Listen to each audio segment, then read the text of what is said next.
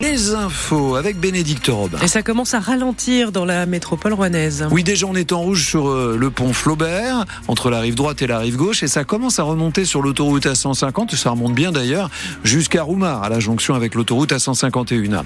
Toujours sur euh, le secteur de la métropole rouennaise, attention, tout ce qui est euh, sud 3 et aux alentours, puisque nous avons des, des travaux et des déviations, ça commence également à se charger. Pour le reste, c'est assez classique. Et prudence parce que les chaussées sont humide. Ah oui, c'est bien humide. Ça pleut aujourd'hui. On aura quelques éclaircies dans la journée, heureusement. On a une première vague de pluie une accalmie, une deuxième vague de pluie. Voilà le programme de la journée avec de la grande douceur. Il fait entre 10 et 11 ce matin. On attend 13 ou 14 degrés cet après-midi. Il vérifie les étiquettes dans les supermarchés. Pour voir si l'origine affichée des courges, kiwis et autres beefsteaks correspond bien à la réalité. Contrôle d'origine et de qualité mené par la protection des populations. Il y en aura 10 000 dans les prochains jours, avait promis le gouvernement la semaine dernière pour répondre à la colère des agriculteurs.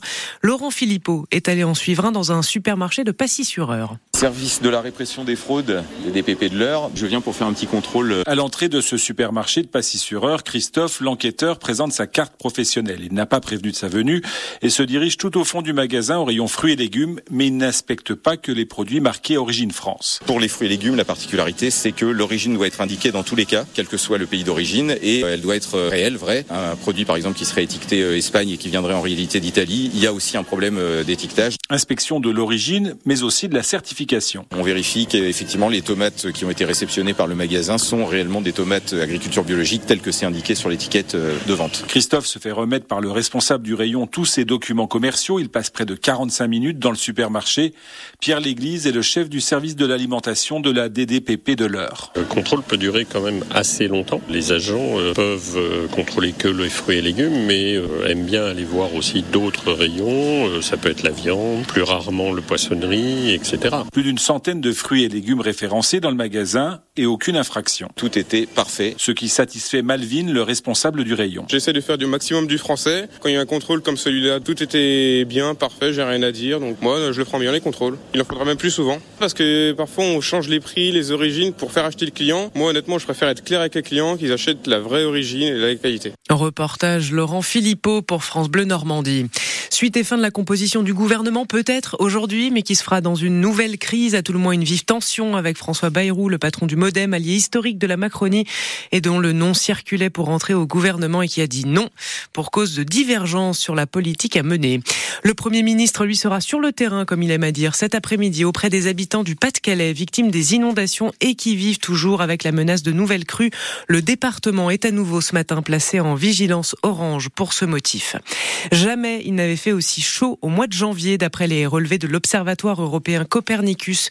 C'est le huitième mois consécutif de record de chaleur sur la planète. Pour la première fois, la planète a dépassé sur 12 mois d'affilée la barre des 1,5 de degrés de réchauffement par rapport à l'ère pré-industrielle. Un homme poursuivi pour féminicide euh, pourrait être remis en liberté. Le juge l'a en tout cas autorisé, mais le parquet a fait appel pour cet homme mis en examen pour homicide volontaire après la mort de sa femme l'an dernier, brûlée vive dans son appartement du centre d'Ifto.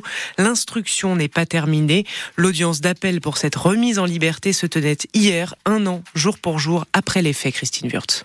C'est un hasard, mais l'audience se tient à la date anniversaire du drame. Le soir du 7 février 2023, Séverine, 43 ans, se transforme en torche humaine dans l'appartement qu'elle partage avec son compagnon. Le couple se disputait souvent, lui est alcoolique, elle souffrait de troubles psychiatriques. Il m'a jeté une cigarette dans le lit, a-t-elle eu la force de dire à un voisin venu à son secours. Elle est morte deux jours plus tard à l'hôpital. Depuis un an, l'homme de 41 ans, mis en examen pour meurtre, plaide l'innocence et la sobriété. Et les expertises ne parviennent à aucune aucune certitude sur l'origine de l'incendie. D'ailleurs, pour l'avocat de la défense, il n'y aura jamais suffisamment d'éléments pour envoyer son client devant la cour d'assises et encore moins pour le condamner. Alors à quoi bon le maintenir en prison?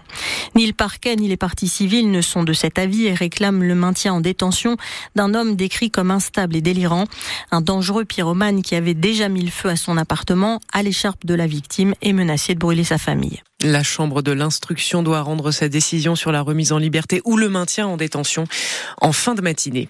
Après un accident mortel la semaine dernière à Elbeuf, vendredi matin, côte de Bourtroude, la police lance un appel à témoins. Deux voitures s'étaient rentrées dedans. Un homme de 45 ans avait été tué. Une jeune femme de 18 ans avait été grièvement blessée. Si vous avez des informations, il faut contacter la police nationale. Trafic de stupéfiants, des dockers et port du Havre. Voilà les ingrédients de la nouvelle série d'Arte, De Grâce, à partir de ce soir, mais déjà en ligne depuis quelques jours. On a demandé aux premiers intéressés, les dockers, ce qu'ils pensaient de cette fiction. Reportage dans le journal de 8 heures. Un vol massif de données a été repéré par la CNIL, le gendarme de la vie privée en ligne. 33 millions de personnes sont touchées après l'attaque de deux sociétés prestataires de complémentaires santé.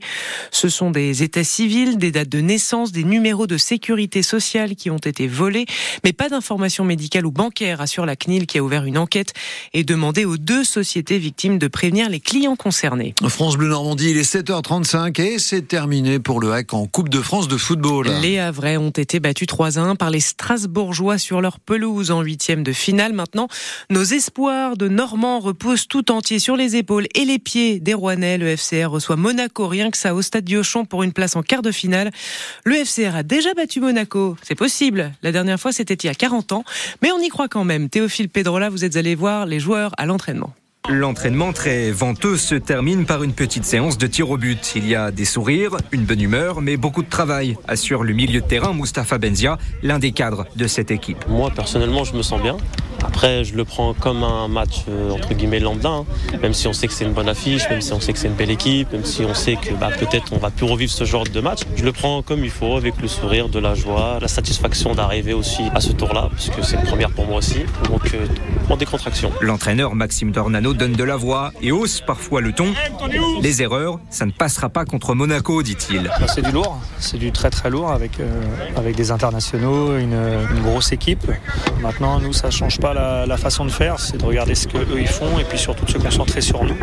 Bon, l'avantage c'est qu'on a autour d'avant on avait reçu une Ligue 1, donc euh, j'espère qu'il n'y aura pas d'appréhension. L'idée c'est vraiment de faire le, meilleur match possible et de ne pas, pas avoir de regret à la fin. Et il pourra s'inspirer du Havre, le Hack qui dimanche a réussi à contenir Monaco, un match nul, un partout, une source d'inspiration, admet le staff rouennais. Bon, il faudra rester sur dimanche donc pour l'inspiration. En tout cas, ce soir, le coup d'envoi c'est 20h45 au stade Diochon, match à vivre en intégralité sur France Bleu Normandie avec les commentaires de Théophile.